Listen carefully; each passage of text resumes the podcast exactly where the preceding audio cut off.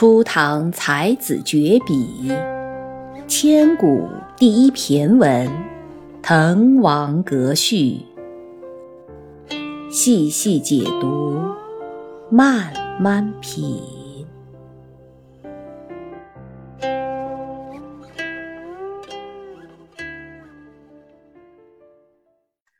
再往下看，刚才提到的“地势极而南溟深”。天柱高而北辰远，南冥指的是哪里？是指南方的大海。在《庄子·逍遥游》里面就有说法：“南冥者，天池也。”天柱高，天柱指的是传说当中的擎天之柱。《山海经》里面他说：“昆仑有铜柱焉，其高入天，所谓天柱也。”非常非常高的。北辰远，这个北辰指的是字面上指的是北极星，但是在这里其实它是暗指着在朝廷的国王国君，因为啊有些文章当中，包括像《论语》当中，他都会用北辰来指代君王。为政以德，譬如北辰居其所而众星拱之，他就。把帝王比作是北辰，那下面的群臣、下面的百姓是众星围绕着他，是这样子。这句话字面的意思是：南方的陆地已经到了尽头，大海深不可测；北方的北斗星是那么遥远，天柱高不可攀。正因为刚才说了，北辰是有隐含君王的意思。然后南冥其实指的是现在王勃所在的地方，他所在的滕王阁，因为滕王阁是在江苏南昌啊南方，所以他用南方的大海南冥来指代他所在的地方。那这句话所隐含的意思是什么呢？就是说我王勃我现在所在的地方离皇帝离朝廷。距离是那样的遥远，换句说法就是说，我够不着朝廷，我够不着君王，朝廷竟然不能重用我。再引申一下，就是这个意思。所以这一句是抒发了王勃他的怀才不遇，他的报国无门的这种感慨。好，再往下，这一句是写情的名句哈，它里面有写景的名句。写静的名句，我们都说了，这句是写情啊。关山难越，谁悲失路之人？萍水相逢，竟是他乡之客。关山指的是险关高山，关山难以跨越，谁悲失路之人？谁来同情失路？这里指的是。在生活的道路上面，事业前进的道路上面是失去了方向的，是已经走偏了的，或者说是被朝廷摒弃了的，就是没有按照你自己的这个既定的目标在前行的这些人，谁来同情我这个失去了升迁之路的人呢？萍水相逢。浮萍它是随水而漂泊的，是聚散不定的。因为水流，它们可能偶然浮萍跟浮萍之间就碰在一起了，但是也是因为水流，可能下一秒就散开了，就永远再也不会碰到了。萍水相逢这个成语现在用的很多，指一些本来是不认识的人，偶然之间的那种相遇，就叫萍水相逢。今天或者明天相遇的人。也只是限于偶然的相逢，这些人竟是他乡之客，都是别乡的客。言下之意就是说，又有多少人能够有机会来真正理解我内心的苦楚呢？这次滕王阁上的宴会虽然很热闹、很风光，但是在盛宴之后，我们可能。马上，大家又都分道扬镳，我可能还是孤孤独独的一个人，独自垂泪的一个人。现在的美景，现在的盛宴，并不能够填补我内心的孤独和空虚。所以这一句是在《滕王阁序》当中写情的名句。我想，世上传世的一些诗文，最重要的就是把作者的情绪用文字很好的去表达了出来，表现了出来。那我们后人在看着这些文字、念着这些文字的时候，能够心有同念，感同身受。王勃这个时候不但没有人赏识，而且连一个帮衬的人都没有，他是很孤独的、很落寞的、很无可奈何的。可能这个就是王勃当时在滕王阁上面的心境，而且更为可惜的就是这篇《滕王阁序》写完不久，王勃就落水身亡。王勃给世人、给后人留下的这个背影是永远寂寞的、永远孤独的、永远落寞、无可奈何的。好，这个是这句写情的名句。再往下，怀帝坤而不见，奉宣室以何年？这里又有典故了，而且又不止一个典故。帝昏，帝指的是天地，天上的啊，玉皇大帝啊。昏呢，指的是守门人。那帝昏就是为天地守门的，天地的守门人。屈原在他很著名的《离骚》里面有一句：“吾令帝昏开关兮，以昌河而望于。”我让天国的开门人替我开门，但是呢，他只是靠着门，以就是靠着靠着天门望了望我而已。在这里，帝昏从。天国的看门人，他来借指皇帝的宫门，其实也是一个指代。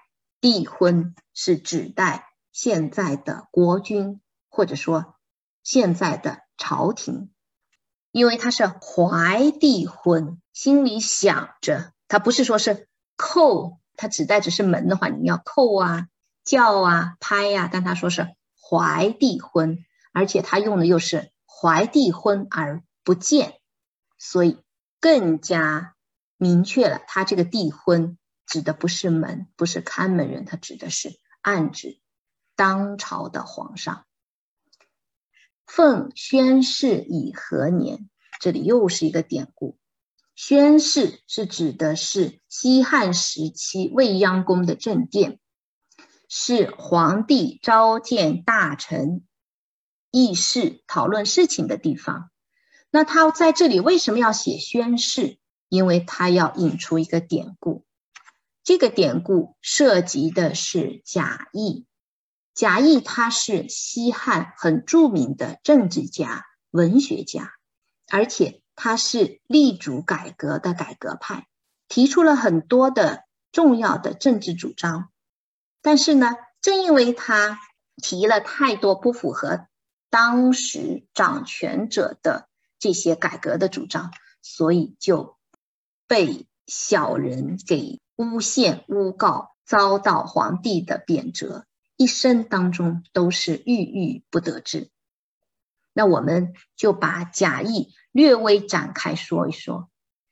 贾谊他是汉代的洛阳人，他很能干，很聪明。他十八岁的时候就因为诗书满腹，会写文章而闻名当地。年轻有才，精通诸子百家的学问。正因为这么有才又这么年轻，所以汉文帝呢，当时是很赏识他的。汉文帝就征召贾谊，让他来担任博士这个职务。大家知道哈，博士不是现在才有的学位的一个名称，其实古代也有博士，因为汉代。不是有五经吗？《易经》《礼仪》《书经》《诗经》《春秋》，他为这五个科目都设立了博士，合称为叫五经博士。那个时候的博士是干什么用的呢？他们是专门来负责传授、教授这些经学的，教授这五经的。博士和他所教的弟子们也可以通过考试来当官。然后官位的大小就和考试的成绩是相挂钩的。所以五经博士的这个设立，就使得你如果要做官，你就必须要非常的了解儒家的这些经典之作，五经。《易经》《礼仪》《书经》《诗经》《春秋》，正因为这样的一个体制，所以也确立了儒学和儒家经典的一个权威的地位。因为你必须要熟识五经，你才可能到朝廷去做官，为民再进一步的服务。那当时贾谊被汉文帝征召之后，担任博士的时候，他是博士当中最年轻的，当时他只有二十多岁。每一次汉文帝下令让这些博士们讨论问题的时候呢，经常贾谊是马上就会跳出来回答的，非常活跃的年轻的才子，所以大家都认为他很杰出，很无与伦比。汉文帝也非常非常喜欢他，非常赏识他，对他是破格提拔。贾谊担任博士一职一年之后，就升任到太中大夫。然后后来汉文帝还想把他再往上提拔，但是人总是这样，有句俗语叫做“人怕出名，猪怕壮”。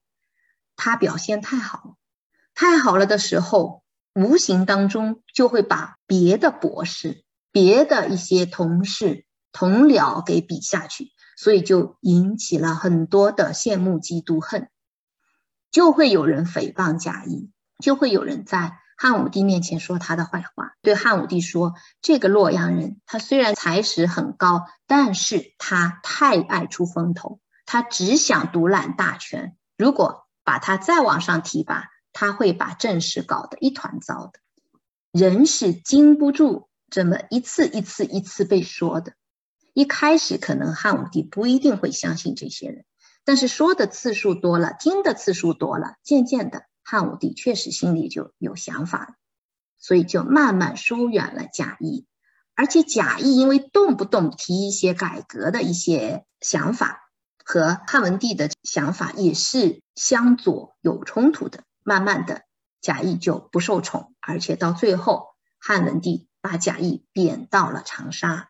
贾谊被贬谪到长沙四年以后，汉文帝突然又想起他来了。又把他召回到京城。为什么说用宣誓？当时贾谊从长沙回到京城的时候，汉文帝就是在宣誓召见的贾谊。贾谊是政治上面很有抱负，而且是很有见解的人。但是呢，汉文帝那次再次召见他的时候，只是问他一些关于鬼啊、神的这些问题。当时已经到半夜，贾谊呢也是说的滔滔不绝，因为贾谊对这类知识他还是非常的丰富的。讲着讲着，汉文帝已经是越听越入迷，不知不觉的就越坐越往贾谊身边移动。